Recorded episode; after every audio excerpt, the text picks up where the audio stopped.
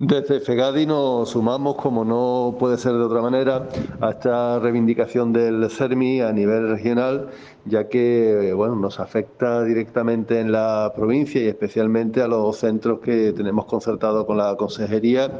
aquí en Cádiz.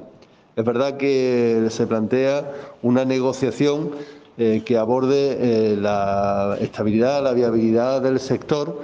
ya que durante los últimos años se ha ido desviando mucho eh, la relación ingreso y gasto. Y esto está poniendo en riesgo la viabilidad y la sostenibilidad de eh, esta atención a personas gravemente afectadas en todos los centros concertados, las unidades de estancia diurna y lógicamente bueno pues estamos hablando de derechos fundamentales de personas con discapacidad eh, en toda en todo el territorio andaluz y concretamente como a nosotros nos afecta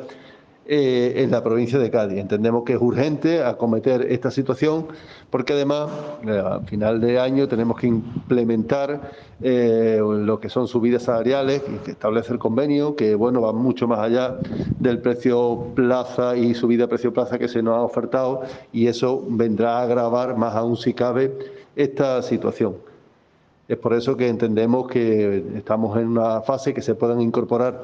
estas cuestiones a los presupuestos del año que viene, de manera que bueno, pues se garantice la atención, la sostenibilidad del sistema y los derechos fundamentales de todas aquellas personas que se integran en las estructuras concertadas con la consejería.